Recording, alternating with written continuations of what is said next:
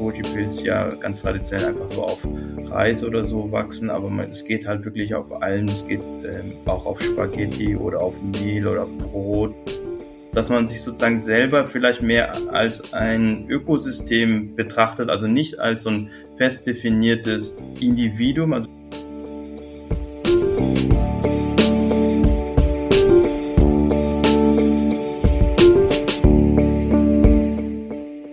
Herzlich willkommen bei Future. Wir sind Maria, Journalistin, und Vincent, Caterer und Foodpreneur. Und wir fragen uns, wie unsere Ernährung von morgen aussieht. Definitiv nicht mehr so wie heute. Deshalb treffen wir für Future Menschen aus verschiedenen Branchen wie der Gastronomie, Landwirtschaft oder der Startup-Szene, um mit ihnen über aktuelle Trends, Projekte und die Zukunft unseres Essens zu sprechen.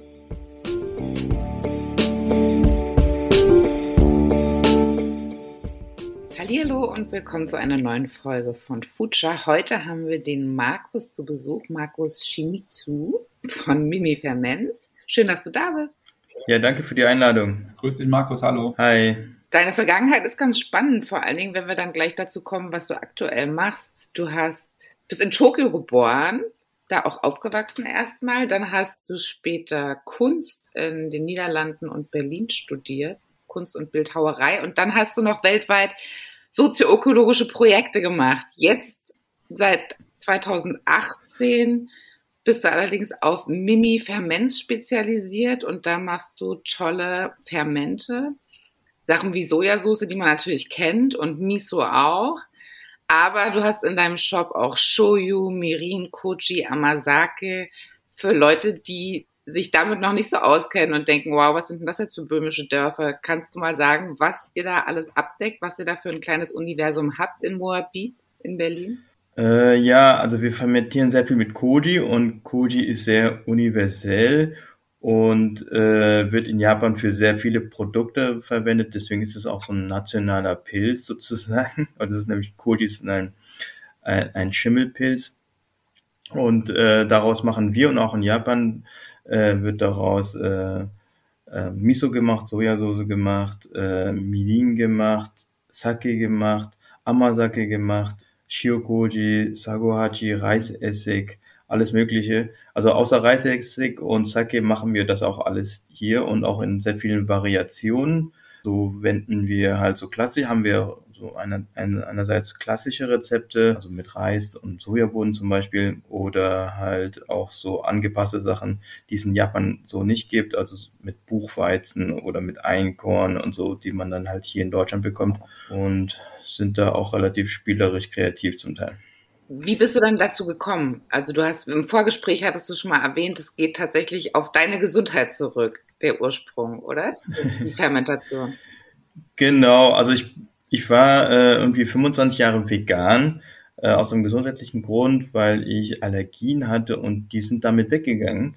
Äh, und äh, da kam ich halt drauf, dass äh, Ernährung oder Nahrung äh, auch ein, ja, einen äh, medizinischen Aspekt hat äh, und die Gesundheit beeinflusst. Das hat mich dann zur Fermentation gebracht. Einerseits, weil Fermentation sehr gesund ist und andererseits, weil mit der Fermentation konnte ich mir als Veganer Sachen machen, also oder Proteinquellen erschließen. Also so kann man natürlich Bohnen kochen und, essen, aber das ist gar nicht so gesund und gar nicht so nahrhaft. Äh, aber als fermentierte Form, wie zum Beispiel als Natto oder Tempe, ist es sehr, sehr viel gesünder und sehr viel ähm, zugänglicher für den Körper. Also man kann daraus viel mehr gewinnen. Und das war der Start der Fermentation. Und da es relativ gut geklappt hat von Anfang an, und mir das Spaß gemacht hat und auch sehr gut geschmeckt hat, ist es auch hängen geblieben. Sehr cool und vor allen Dingen äh, apropos Geschmack. Äh, also man hat ja das Gefühl, gerade in der gehobenen Gastronomie, ich glaube auch Tim Raue verwendet viele Fermente und gerade so Miso-Kochis, ähm, das Noma ja sowieso. In der gehobenen Gastronomie hat es so ein bisschen, oder erfährt das alles so ein bisschen einen Hype. Kannst du den irgendwie erklären oder kannst du dir den erklären, warum das jetzt gerade so durch die Decke geht alles? Mhm. Ja, also fermentierte Produkte gibt es natürlich schon seit ewig, weil das im Prinzip auch spontan und von alleine natürlich passiert, wie zum Beispiel irgendwie, dass etwas alkoholisch wird. Äh, und ähm, fermentierte Produkte haben einfach einen, oft einen intensiven Geschmack, haben was Herzhaftes äh, auch oft. Und wieso das jetzt sozusagen ähm, jetzt wieder beliebt geworden ist, ist, glaube ich, aus dem Grund, weil man sich so als ähm, Gastronom nochmal ab, absetzen kann von einer breiteren Masse, die vielleicht irgendwelche Industriesachen machen. Da gibt es vielleicht einfach ein definiertes Spektrum an Geschmäckern und Sachen und Produkten und mit der Fermentation kann man da noch sehr viel weitergehen und einen eigenständigen Geschmack entwickeln von dieser von dem Restaurant, weil wenn man also wenn man das alles selber ansetzt, dann ist es halt auch alles äh, individuell äh, und besonders und nicht von der Stange. Und man kann außerdem halt auch viele ganz neue Geschmäcker, die man halt so nicht bekommt, äh, kreieren und auch sehr viel ökonomischer arbeiten, weil man halt Sachen, die vielleicht irgendwo anfallen, äh, zum Beispiel Eiweiß ist ständig in der Küche zu viel da, weil man nur das Eigelb benutzt oder so oder irgendwelche Abschnitte vom Fisch oder vom Gemüse auch. All diese Sachen kann man dann weiter fermentieren und wieder sozusagen in die Wertschöpfungskette tun und das aufwerten und auch zusätzlich halt mit einem besonders guten Geschmack auch. Ich habe ein Produkt nochmal gefunden gehabt, da habe ich gedacht, wow, wie kam denn diese verrückte Idee? Ihr habt, glaube ich, auch nochmal eine Sojasauce einmal irgendwie quer ich weiß gar nicht, über den Atlantik geschickt, auf jeden Fall im Whiskyfass mit äh, knapp 17.000 Seemeilen. Da ist es gereift. Was ist das für eine Idee? Kommt da dein, kommt da dein Künstlerherz raus oder wo? äh, ehrlich gesagt kam die Idee von jemand anders. Äh, das habe ich in Kooperation mit äh, Florian gemacht von Echtöl. Der macht äh, besondere Öle äh, aus äh, kleinen Saaten und sehr konzentriert ich weiß nicht genau, wie dieser Kontakt zu der Reederei zustande gekommen ist, aber zumindestens äh, sind wir dann dorthin mit einem Fässchen ähm, äh, Sojasauce und haben, also von dieser Reederei beziehe ich auch schon längere Zeit äh, Rumfässer, weil das ist eine Reederei, die mit als, also als Segelschiff, äh, Zweimaster, glaube ich, ähm, von Deutschland aus bis in die Karibik fährt und dann aus der Karibik Kaffee und Kakao und Rum und andere Sachen mitbringt. Und diesen Rum vermarkten die selber und dann haben sie halt leere Fässer, die habe ich dann für meine Sojasoßen benutzt und dann war sozusagen die Idee von Florian, ja, dann schicken wir doch mal was zurück äh, und lassen es auch noch halt auf See reifen. Die hatten dann lustigerweise dann auch schon ein anderes äh, Destillat an Bord, das auch so eine Weltreise gemacht hat und dann durch dieses geschuckelt im Boot sozusagen noch ein besonderes intensives Aroma entwickelt hat. Und äh, so in der Richtung haben wir das dann mit der, mit der Sojasauce gemacht. Aber das ist wahrscheinlich dann schon so ein Liebhaberstück und auch ein bisschen exklusiver am Preis, richtig? Ja, klar, ja, ja. Mhm.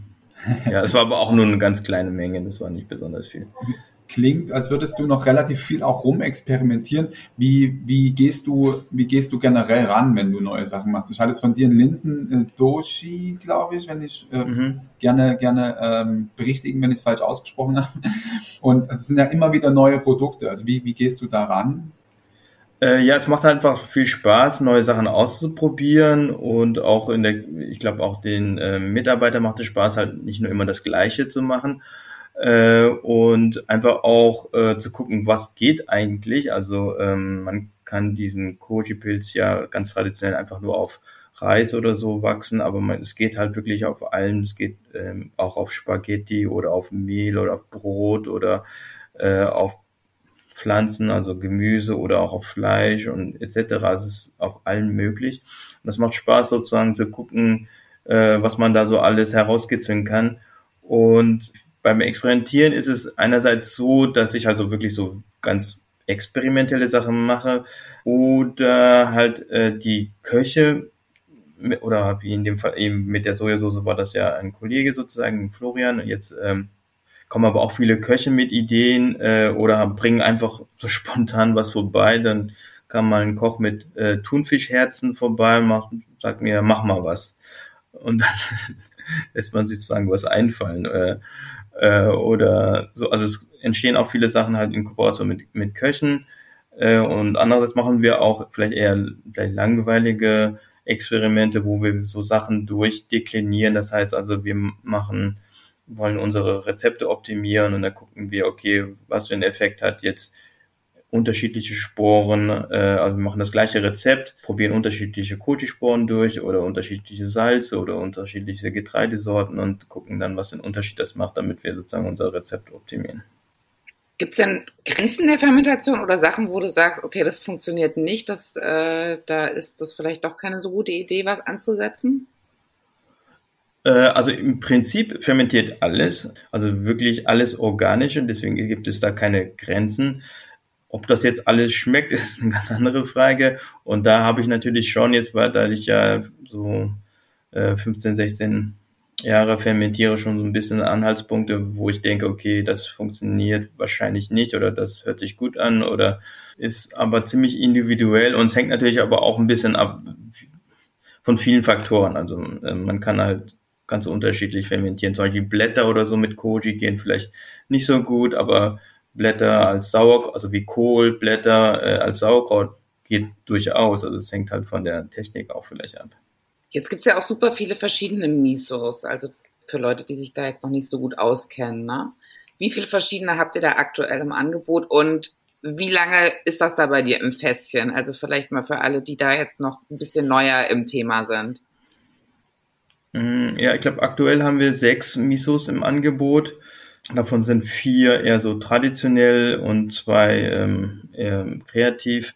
Und die reifen von zwei Monaten bis zu drei Jahren. Also ziemliche Palette und ähm, dauert manchmal ein bisschen was. Was auch dann am Ende ein bisschen mehr Spaß noch mitbringen kann. Ne? Aber ja, genau, wir haben jetzt so ein bisschen schon drüber geredet, ähm, wie, wie kreativ du dich in der in deiner äh, Fermentationsküche austobst und und was es was das für Geschmacksboost mitbringen kann.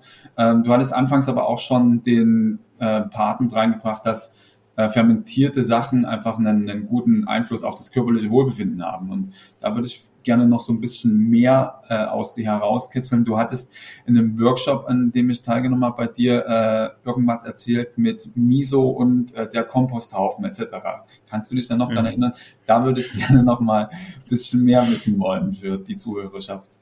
Ja, genau. Also das kam mal äh, so ein bisschen die, die äh, von einem Makrobioten, der hatte ich mir auch eine, einen Workshop äh, zugehört, äh, der gesagt hatte, ja, das äh, menschliche Immunsystem könnte man so bildlich mit einem Baum vergleichen äh, und da wäre sozusagen die äh, das Verdauungssystem die die Wurzeln des Baumes und wenn diese Wurzeln des Baumes äh, stark und gesund sind, dann kann ein Sturm diesen Baum nicht so schnell ausreißen und so halt so bildlich, dann wenn das Verdauungssystem gut funktioniert und gesund ist, dann wird man nicht so schnell krank. Und Miso finde ich sowieso schon selber halt optisch dunkelbraun wie eine schöne Mutter Erde und genauso wie äh, so ein Komposthaufen sehr lebendig. Also es sind äh, jetzt nicht die ganze Zeit, aber zum Teil, also je nach Entwicklungsstufe von dem Miso gerade, zwei Millionen oder zwei Milliarden, ich weiß es nicht mehr, aber wahnsinnig viele Mikroorganismen auf ein Gramm Miso. Ich glaube, es waren zwei Milliarden auf ein Gramm Miso äh, und auch Tausende von Hefen und so in einem so einem Miso-Fass oder auch bei Sojasoßen da ist es so, dass es halt unterschiedliche Abbauprozesse und Aufbauprozesse stattfinden, äh, so ein bisschen wie im Reagenzglas. Also zum Teil sind es halt wirklich Mikroorganismen, die die Sachen verändern, aber dann auch die Abbauprodukte miteinander dann wieder reagieren. Und ähm, in dem Sinne fand ich das so ähnlich wie ein Komposthaufen, mit dem man sozusagen dann diese Wurzeln, sprich äh, Verdauungsorgane sozusagen düngt, genauso wie man so ein Garten sozusagen düngen kann mit Kompost.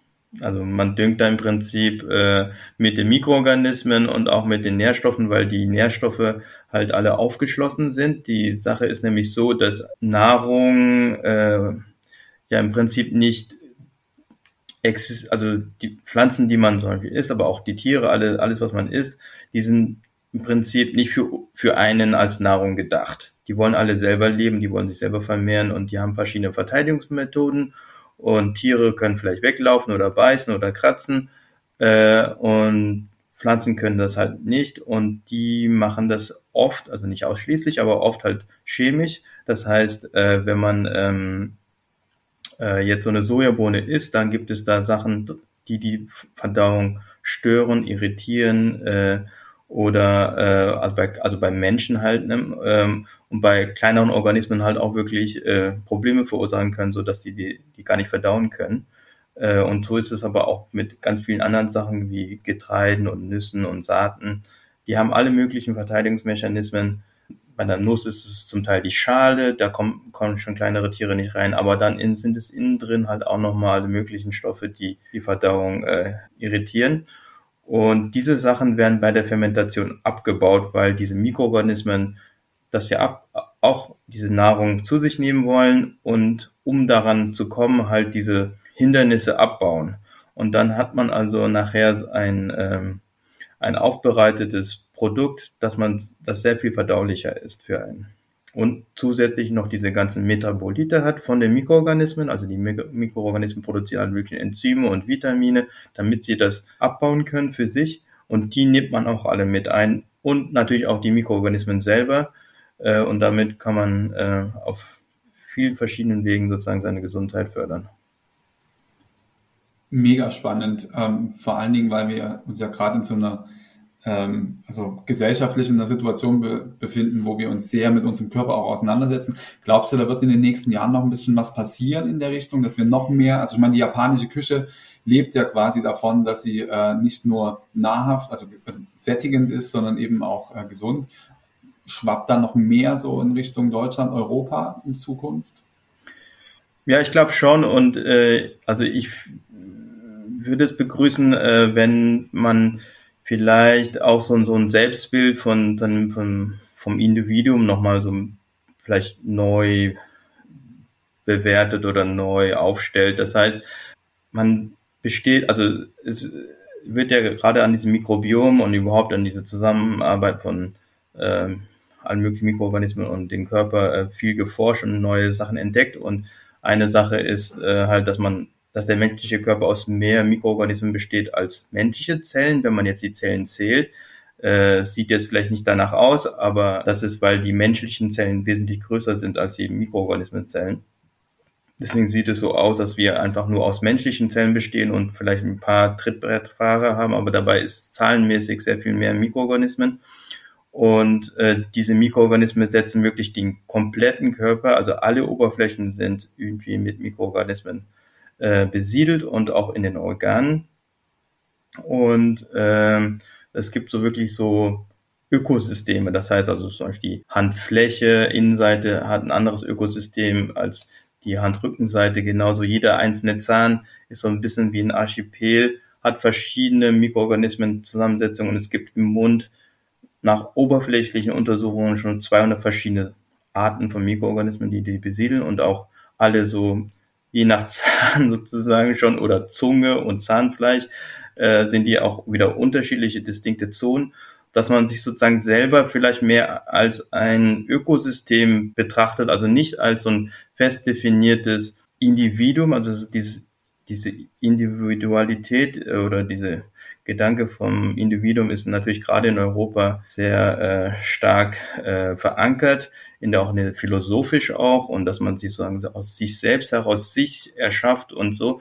Aber ich glaube, das ist ja auch schon zum Teil sozio soziologisch so ein bisschen vielleicht äh, schon relativiert, wo man sagt, okay, die Umwelt beeinflusst einen sehr deutlich äh, das Verhalten und die Denkweise und was man gut und schlecht findet und was man macht. Also die, die Aufbringung, die Kultur und so. Aber es ist genauso auch Mikroorganismen, denn äh, je nach Mikrobiom zum Beispiel ist man fettsüchtig oder nicht, äh, wird man eher krank oder nicht, oder ist man gestresster oder weniger gestresster, aggressiver oder äh, irgendwie äh, freundlicher. Äh, auch die Partnerwahl zum Teil, also es ist ja auch über Gerüche und Gerüche geht über zum Beispiel Schweiß und das hat haben auch wieder Mikroorganismen was zu tun. Selbst die Fortpflanzung äh, geht nur über Mikroorganismen, weil in der Vagina die Schleimhaut Alka äh, nee, im leichten Säurenbereich ist durch Milchsäurebakterien, die spezifisch von der Schleimhaut gefüttert werden sozusagen, damit es sauer wird, äh, damit es andere Mikroorganismen fernhält. Also ganz, ganz viele Sachen, äh, auch natürlich die Gesundheit und so, ähm, sind wir auf Mikroorganismen angewiesen. Und äh, wir atmen ständig pro Stunde Millionen an Bakterien und Mikroorganismen aus. Und über unsere Hand verteilen wir das auch alle Gegenstände, die wir anfassen und nehmen dadurch auch wieder auf. Äh, es ist also wie so ein, so ein durchgehender Fluss von äh, äh, Kontamination und so. Und wenn man das so alles so geballt mal so zusammenfasst, kann, frage ich mich sozusagen, ob man wirklich so dieses selbstgeschaffene, autonome, autark gewesen ist, äh, das so scharf abgegrenzt von seiner Umwelt ist. Äh, wirklich, also das ist vielleicht ein reines Konzept oder so. Eine Illusion. Na klar, das spielt alles aufeinander ein. Du bietest ja bei dir auch Workshops an. Also jetzt, äh, wir haben ja immer noch ein bisschen Corona oder ein bisschen mehr aktuell. Trotzdem kann man bei dir auch lernen, wie man Sojasauce und Miso macht. Was, was empfiehlst du denn generell, wenn die Leute sich für das Thema auch zu Hause interessieren, wie man mal startet? Was sind so die, so die Anfängerskills, die man mitbringen sollte? Was ist einfach? Wie kann man gut einsteigen? Ähm, ja, man, also ich glaube, so die Anfängerskills sollten vielleicht einfach Neugier sein äh, und auch einfach dass sich zutrauen, dass man es kann und dass es äh, äh, schon klappt äh, und vielleicht so ein bisschen so eine Art grüner Daume oder so haben, dass man so ein bisschen, also weil es ist äh, mit Lebewesen umgehen oder mit Pflanzen, wie mit Pflanzen umgehen, dass man sich halt um etwas kümmert, dass man da so vielleicht so intuitiv so eine Verbindung zu diesem, was man halt mit seinen Händen gemacht hat, äh, aufbaut und einfach machen im Prinzip. Also so habe ich angefangen und äh, ich habe mir diese Informationen halt zusammengesucht und äh, es ist natürlich toll, wenn jemand einen an die Hand nimmt und das dann vielleicht so eins zu eins erklärt und so. Und viele, also für viele ist das vielleicht äh, so äh, besser und dafür gebe ich halt Workshops. Äh, aber einfach halt die die Machermentalität. Ich probiere es einfach mal aus. Wie hoch ist denn das Frustrationslevel am Anfang? Also ähm, wie, wie, oft geht denn was schief? Oder weil ich meine, man muss ja schon immer so ein bisschen Zeit mitnehmen. Du hast schon gesagt, am Anfang mit den Misos, die brauchen teilweise recht, recht lang. Äh, genau, also wie, wie hoch ist das Frustrationslevel? Also ich glaube, das ist auch wieder so eine Gedankensache. Also das heißt, äh, eigentlich gibt es ja da gar nicht äh, äh, Frustration, weil alles, selbst wenn es sozusagen erstmal scheinbar schief geht, das ist Information, das ist, äh, äh, man lernt etwas. Also es ist, äh, man sagt, okay, so geht es nicht oder so schmeckt es irgendwie komisch oder so.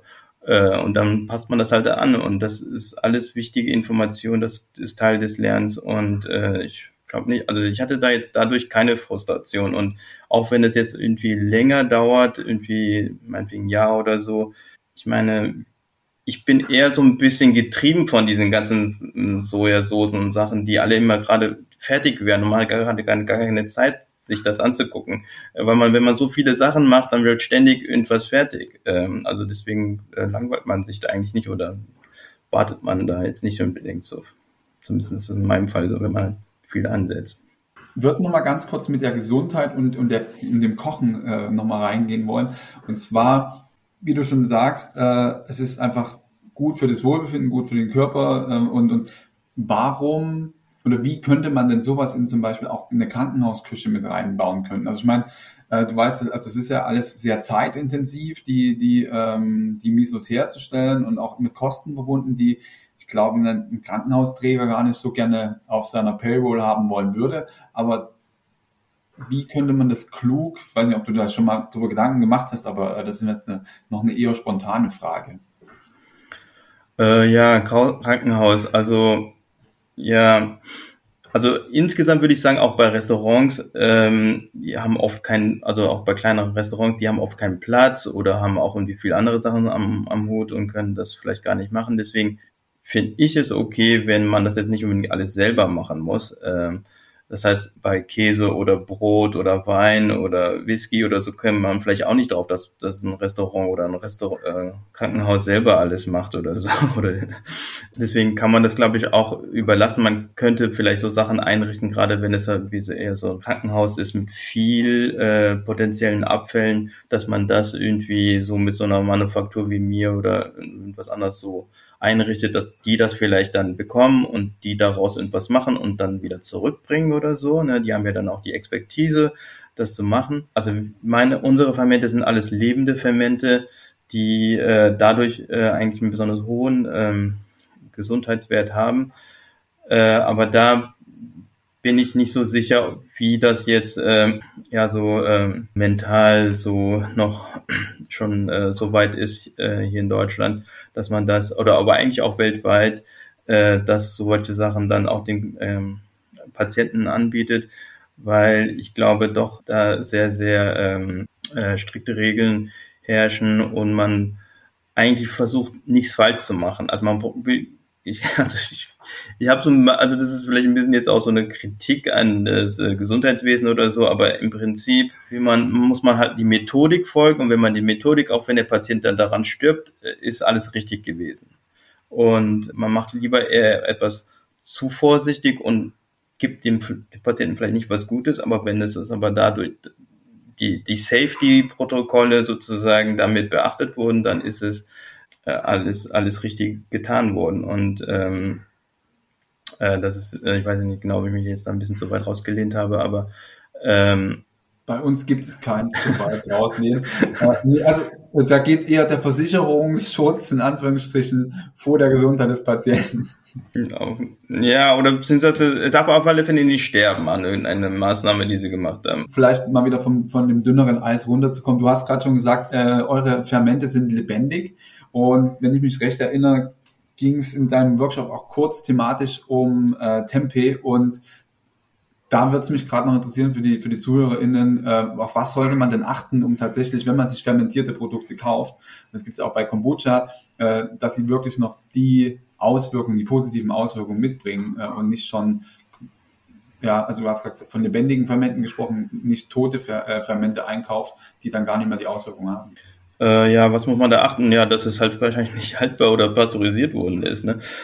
Also ähm, relativ einfach. Ähm, durch dieses Erhitzen äh, gehen halt viele Sachen verloren. Also die ganzen Mikroorganismen sind dann futsch und auch die Vitamine und Enzyme sind dann größtenteils weg. Und man macht das ja aus so einem Haltbarkeitsgrund, damit äh, es irgendwie äh, lange gleichbleibend auch im Regal, was nicht temperiert ist, äh, stehen kann. Das äh, ist halt wichtig äh, für viele ähm, Supermärkte, dass Sachen halt wirklich sehr lange haltbar sind und wenig Pflege oder Aufwand äh, bedürfen. Genau, wir haben am Ende haben wir immer fünf Future-Fragen, die stellen wir allen Gästen gerne. Und ich würde mal anfangen. Was hast du als letztes gegessen, lieber Markus? Ähm, Brot. Was für ein Sauerteig? Sauerteig, Vollkornbrot. Äh, mit Butter und Salami sogar. Das gibt es nicht so oft, aber gibt es jetzt gerade. Nenne uns ein Lebensmittel für die Zukunft. Das muss ja wahrscheinlich ein konkretes äh, Produkt sein, nicht einfach fermentierte Lebensmittel. gerne so konkret wie möglich, ja, tatsächlich. Ehrlich gesagt würde ich gerne sehen frisches Tempeh, kein halb, gemachte, halb haltbar gemachtes Tempeh. Das würde ich als Future Food sehen wollen. Bei dir gibt es aber aktuell nicht zu kaufen. Nochmal kurze Zwischenfrage, richtig? Äh, doch, wir machen das alle zwei Wochen äh, und dann gibt es das aber zurzeit erst noch ähm, nur so im ähm, Mail, Mail äh, Order-Bereich. Okay. Noch nicht auf der Webseite. Damit auch 2050, wenn wir ja hier knapp 10 Milliarden Menschen sein sollen, genug für alle da ist, was kann jede, jeder Einzelne sofort tun? Ähm, sinnvoll essen und halt alles, was so übrig bleibt, fermentieren. Hast du noch einen medialen Tipp für Leute, die sich jetzt für Fermentation oder in deinem Fall eben auch für die ganzen japanischen Produkte wie Miso, Sojasauce interessieren? Also Ernährung der Zukunft kann es auch im weiteren Rahmen sein? Ähm, ja, es gibt so ein paar gute Bücher. Natürlich gibt es das von Noma und da gibt es äh, aus Amerika das Koji Alchemy Buch.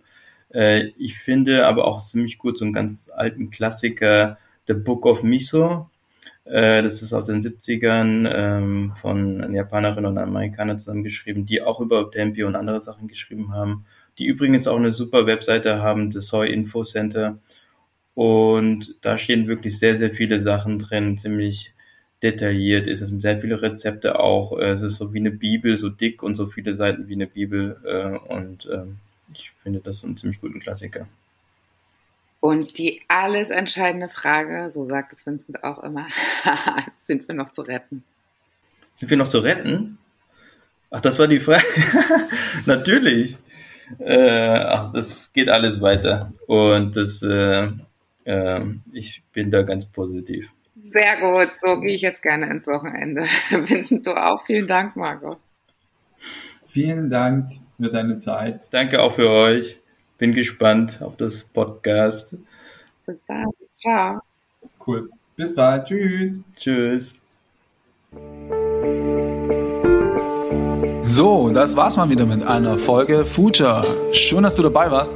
Wenn du irgendwie Anregungen hast oder meinst, du kennst wen, den wir unbedingt mal vors Mikrofon holen sollten, äh, schreib uns einfach. Und hinterlass uns natürlich super gerne eine Bewertung, vertag uns, schenk uns Sterne und drück den Abo-Button. Vielen Dank fürs Zuhören. Bis zum nächsten Mal. Bis die Tage.